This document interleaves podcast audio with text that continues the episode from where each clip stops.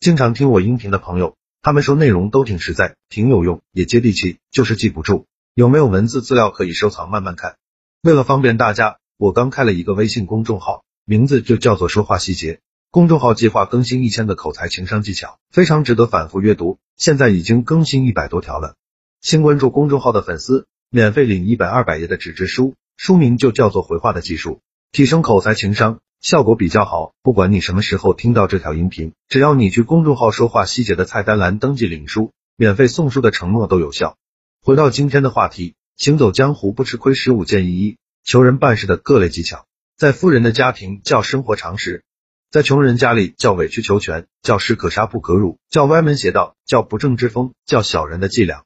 规矩有两种，显而易见看起来没有成本的规矩是给普通大众看的，这些规矩看起来非常好用。真去用时，才知道比登天还难。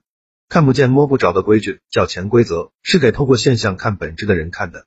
这个潜规则呀，看起来是丑陋不堪，但真正去用时，才知道有多爽。一般而言，对于投入少而回报率非常高的项目，大家都是悄悄做，但从不声张。二，没有圈子，没有伙伴，就只能被边缘化，有活你干，有事你背。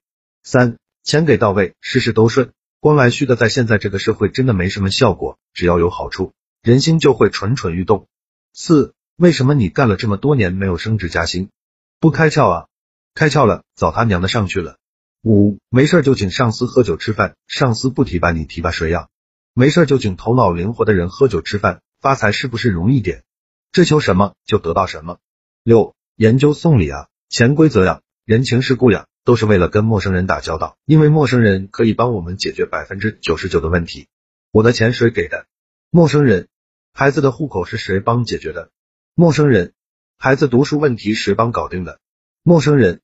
我承认我花钱了，但是有人花钱也解决不了，为什么呀？他没有做关系升级。七，一开始我求人办事都是自己去，很多人都说滚，现在我求人办事会带两个美女过去，此后对我说滚的少了。人的劣根性是什么？智慧就是什么。八，什么是稀有动物？一个单位里会送礼的也就那么几个，单位里混得如鱼得水的也就那么几个，存在量极少，就是稀有动物。九，这个世界就是如此，谁不要脸，谁就能获得支配权。小流氓不要脸，女朋友到手了。在单位，在公司，不要脸的人，巴结老大的人都成了你领导。十，谁持有我们需要的资源，我们就给谁送礼。给资源的人，给项目的人。咱就持续送礼，赚钱也就相对简单点。没资源的人不值得我们送礼，谁喜欢投资没用的东西啊？十一，什么是原则？对我有利的事我就去做，对我有利的人我就去送礼，去巴结，这就是原则。十二，送礼不要越级，越级送礼被雷劈。你想想，越级送礼得罪的是谁啊？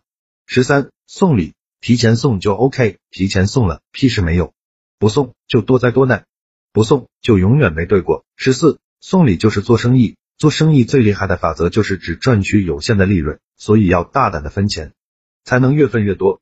可以很多人永远不明白，所以他们在有酒有肉的地方消失了。十五不送钱，他给你讲原则；送钱了，他给你讲交情。好了，这条音频到这里就结束了。想看文字版的文章，去我公众号说话细节就可以慢慢看了。记得免费领一本纸质书，二百页，很划算，肯定能让你短时间内。快速提升自己的口才和情商，现在马上去关注就对了。